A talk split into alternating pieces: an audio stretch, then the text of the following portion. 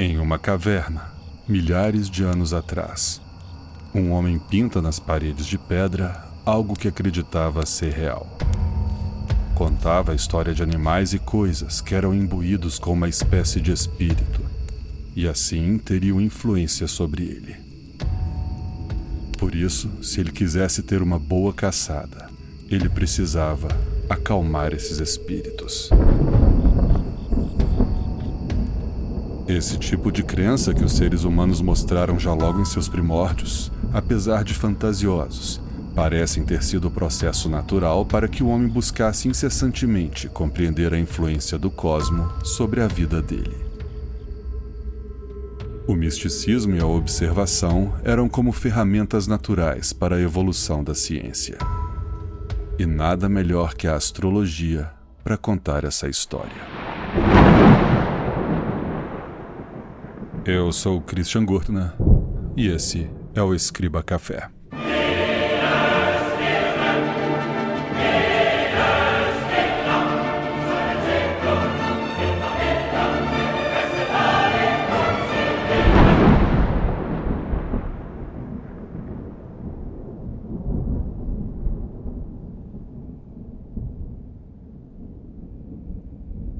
Por volta do século XVIII a.C., os babilônios já acreditavam na influência dos astros sobre o cotidiano. Um famoso texto cuneiforme da época já codificava essa crença. Fases da lua e a duração dos dias, por exemplo, eram interpretados como presságios para a vida ou governo de um rei. Mas ao voltar seus olhos para o céu, o homem também começou a perceber que as plantações, a época de frio ou calor, e até mesmo as marés pareciam sofrer grande influência dos astros, que acabaram sendo interpretados como deuses ou seres que eram responsáveis pelo bem ou pelo mal dos homens. Notaram também que esses deuses mandavam sinais que podiam ser usados para saber o futuro de uma colheita e que, na maioria das vezes, mantinham um certo padrão cronológico em suas atuações permitindo que o homem criasse ferramentas para observar e direcionar a agricultura e os preparativos para o inverno. Há 10 mil anos, relógios cósmicos começaram a ser usados para isso. Posteriormente, onde hoje é o Reino Unido, construíram um enorme e famoso círculo de pedras, cuja função era marcar a posição do Sol durante o ano. Esse gigante relógio solar, chamado hoje de Stonehenge, possibilitou o cultivo de plantações de forma eficiente e próspera.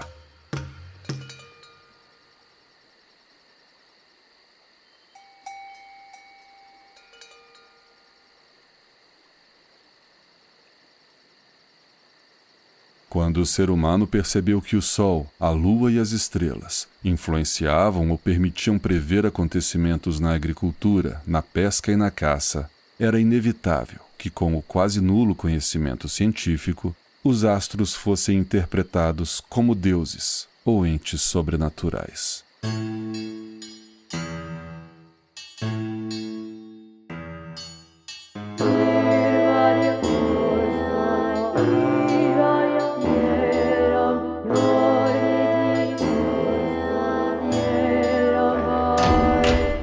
Várias mitologias antigas se desenvolveram baseadas nas observações astrológicas. Não é à toa que os planetas têm nomes de deuses. E assim, quando algum fenômeno devastava uma colheita ou causava uma enchente, logo se concluía tratar de algum deus ou divindade descontente com algo.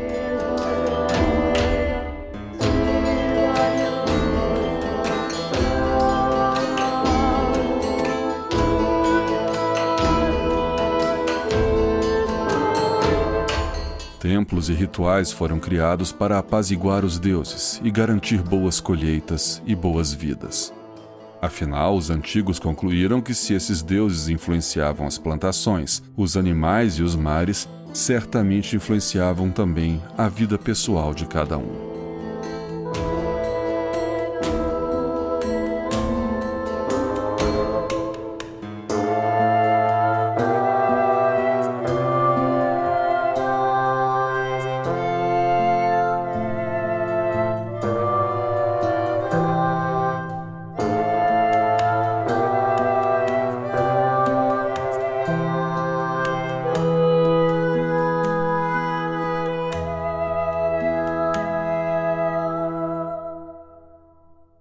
330 a.C., Alexandre o Grande conquistava o Egito. Unindo assim várias culturas que trouxeram conhecimento diverso. A astrologia foi um deles.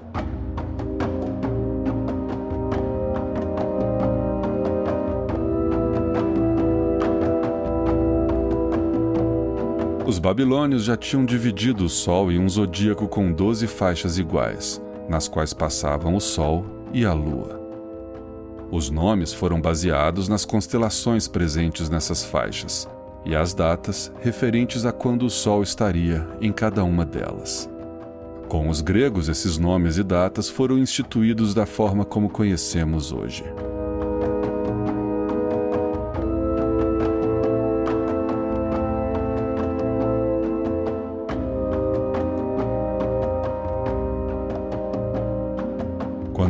Conquistou a Grécia, muito do rico conhecimento grego foi absorvido. Assim como a astrologia e a mitologia, que ajudou o lado místico daquela ciência a se desenvolver. Imperadores estavam sempre consultando astrólogos para tomar decisões e deuses eram homenageados em templos e oferendas.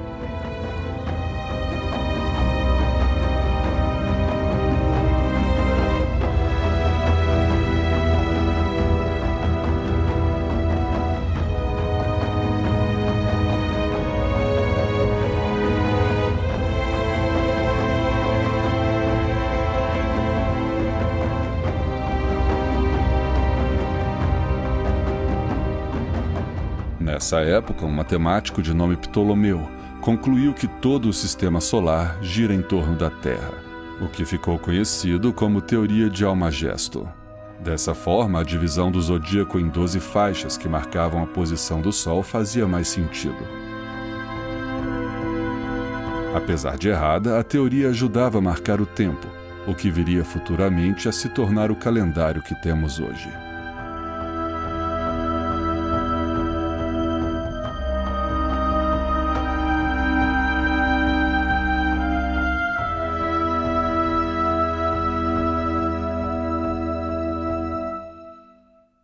Campo de estudos em volta do comportamento dos astros e a influência dos mesmos sobre a Terra avançava, e fez com que muitos dedicassem suas vidas a compreender e relacionar nossa existência com todo o cosmo.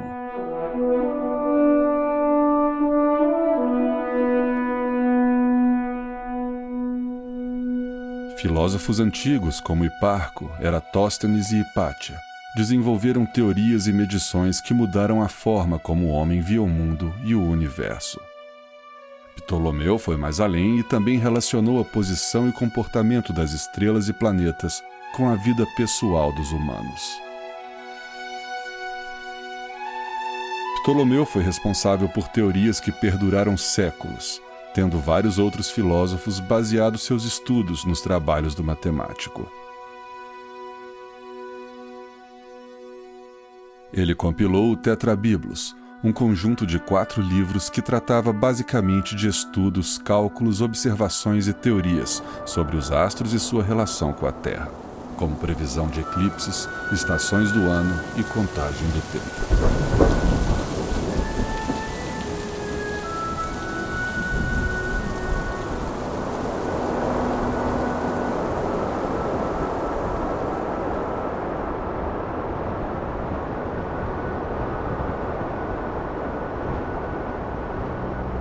Enquanto esse lado da astrologia era fundamental para a agricultura e o entendimento do cosmo, a suposta relação dos astros com a vida e a possibilidade de saber o futuro de cada indivíduo também fez com que reis e plebeus, por muito tempo, consultassem astrólogos antes de tomar decisões.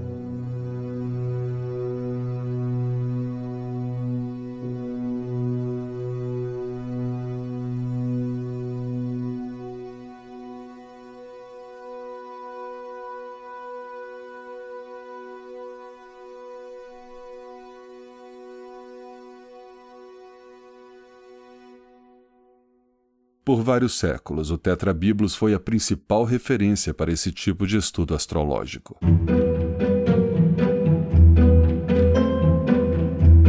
signos passavam a fazer parte da vida das pessoas como uma espécie de tatuagem natal, que definia quem seríamos e como viveríamos. Essa linha de pensamento deu origem aos mapas astrais e dividiu a astrologia em quatro correntes: a mundana, que previa fenômenos climáticos e políticos, a natal e horária, que tratavam eventos individuais baseados na data e horário de nascimento da pessoa e eram fundamentais para a elaboração dos mapas astrais, e a eletiva, que definia o momento certo para tomar decisões. As estrelas passavam a ter um significado muito maior para muitas pessoas. E o nome das constelações, que consequentemente nomeavam os signos do zodíaco, era mitologicamente uma interessante história à parte.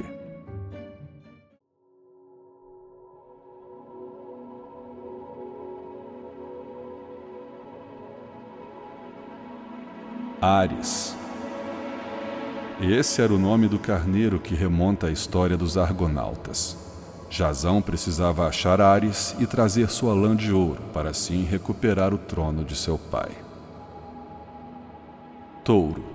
De acordo com a mitologia, Zeus se apaixonou pela princesa Europa e se transformou em um touro com chifres de ouro para levá-la a Creta. Quando ela morreu, o deus colocou no céu um touro feito de estrelas para sempre se lembrar de sua amada. Gêmeos.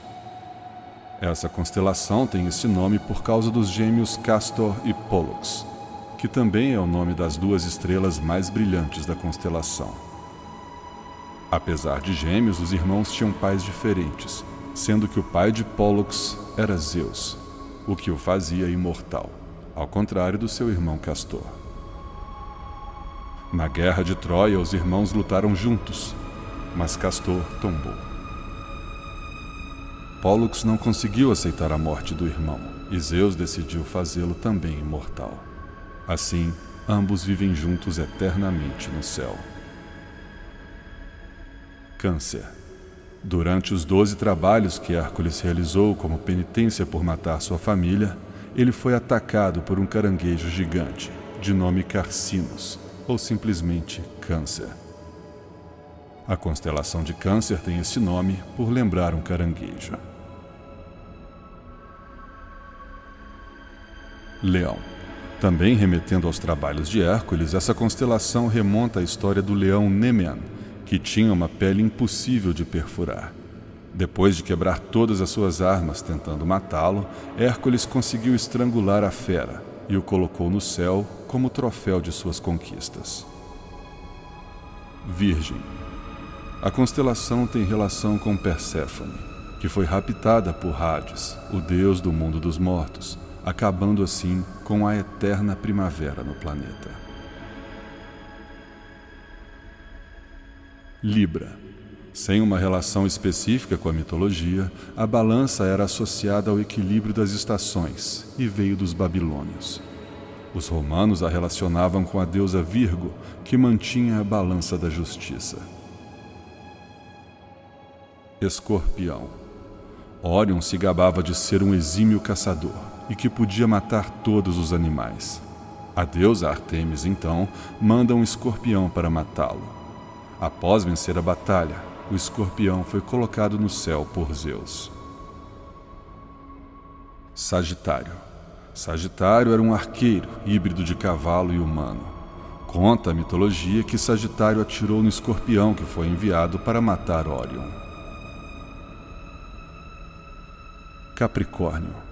Essa constelação foi nomeada pelos sumérios, que a interpretaram como uma figura que era metade cabra e metade peixe. Os gregos, por sua vez, a associaram a Pan, uma divindade da natureza que ajudou Zeus contra os titãs. Aquário. Essa é a constelação ligada a Ganimedes, pois parece um homem portando uma jarra. Ganimedes caiu nas graças de Zeus e foi levado para o Monte Olimpo se tornando uma espécie de copeiro dos deuses. Ganhou assim a juventude eterna e ficou conhecido como o portador da taça dos deuses. Peixes. Representado como dois peixes, essa constelação foi relacionada pelos gregos a Afrodite e seu filho Eros, que, para fugir do monstro Tifon, se transformou em peixe para fugir pelo rio Eufrates.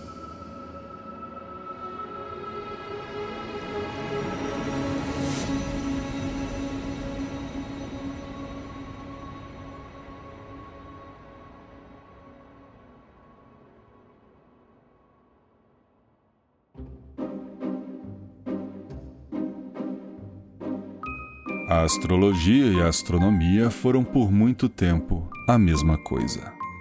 No século XVI, o estudo das estrelas foi fundamental para a evolução científica e até mesmo para a navegação, possibilitando que o homem descobrisse que o mundo era muito maior do que imaginava.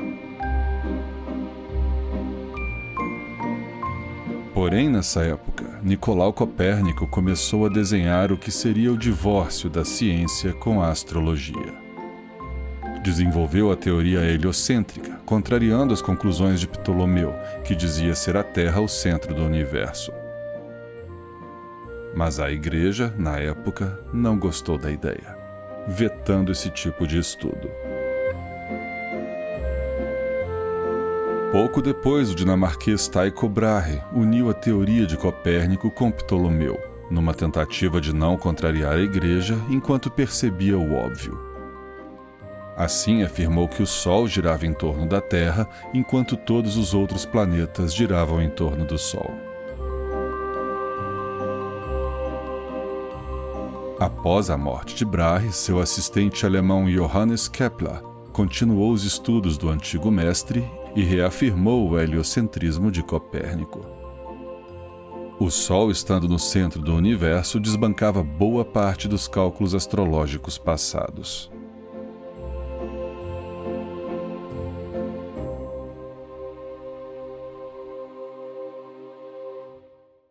Já no século XVII, Sir Isaac Newton havia transformado o céu numa enorme calculadora. Todo o movimento dos planetas foi transformado em números, e o estudo da gravidade determinou que era esse fenômeno que controlava todo aquele balé astral. Esses avanços foram culminantes para a separação da astronomia e da astrologia.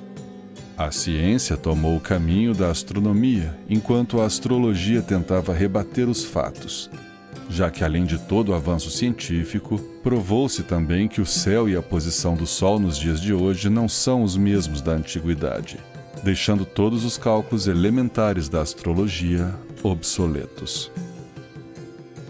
Mesmo assim, ainda hoje, uma enorme parcela das pessoas acredita que a astrologia é uma ciência.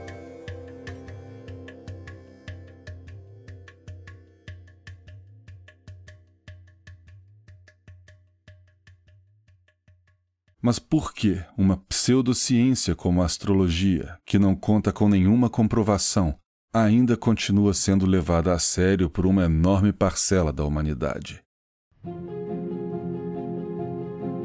Na verdade, a psicologia tem um nome para isso: efeito Barnum, ou também conhecido como efeito Fora, ou ainda efeito da validação subjetiva.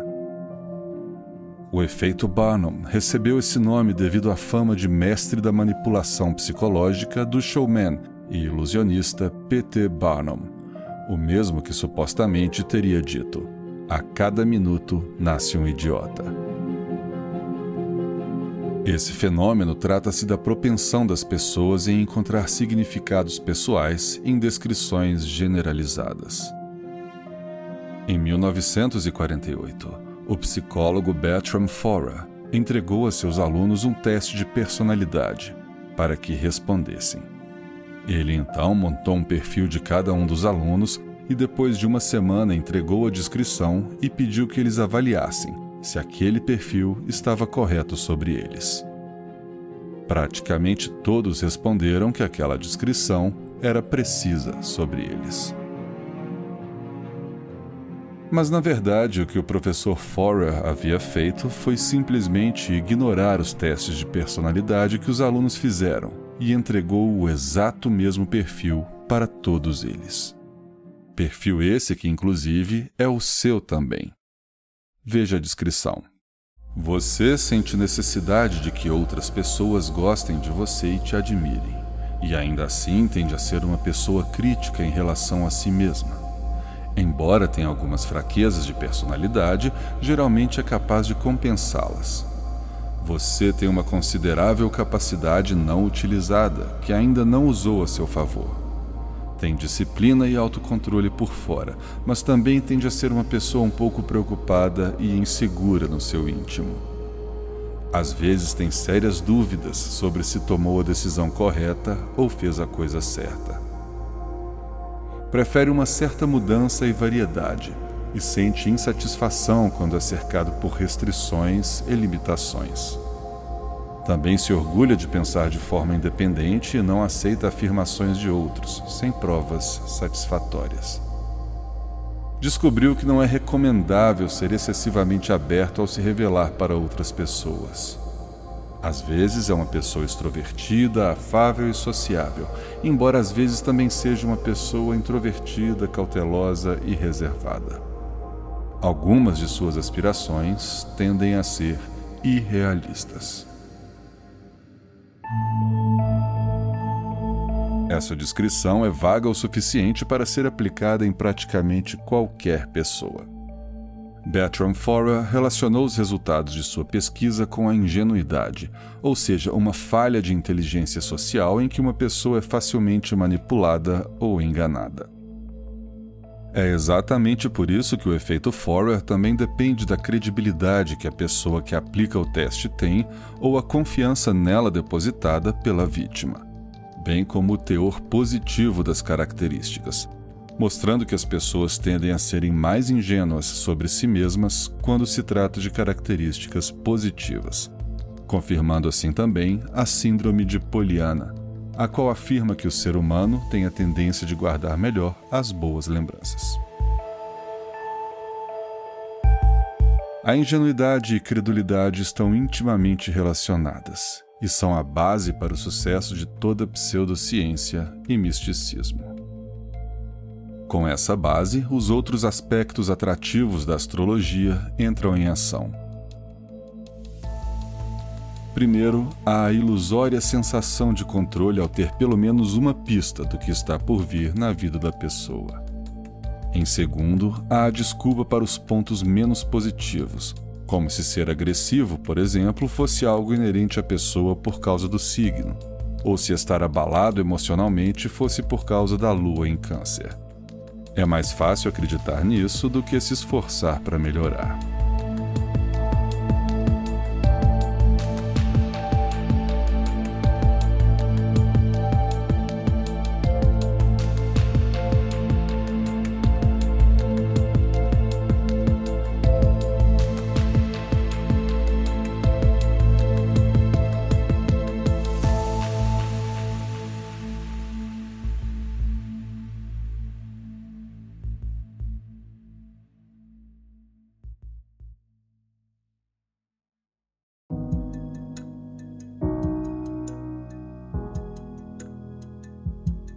Esse episódio foi possível graças aos patronos do Escriba Café. Seja você também um patrono e ajude a diminuir o tempo entre um episódio e outro.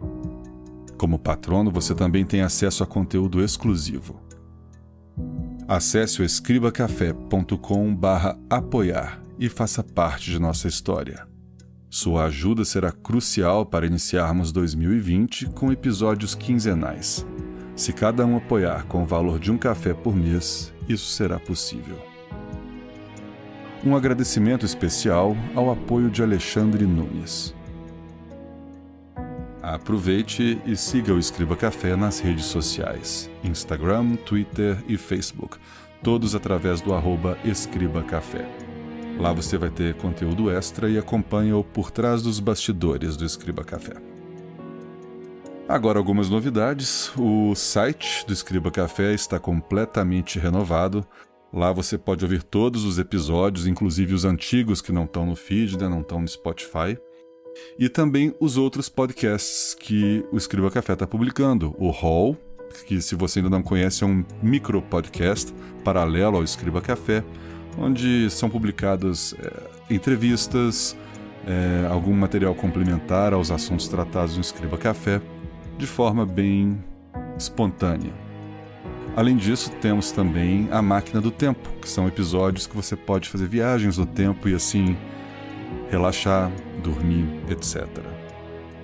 Então entre em escribacafé.com, conheça o novo site e também esses podcasts paralelos.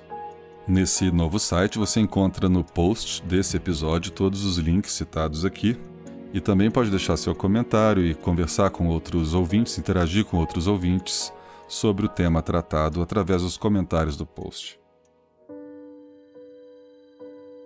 A todos que me ouvem, o meu muito obrigado. Um grande abraço e fiquem em paz.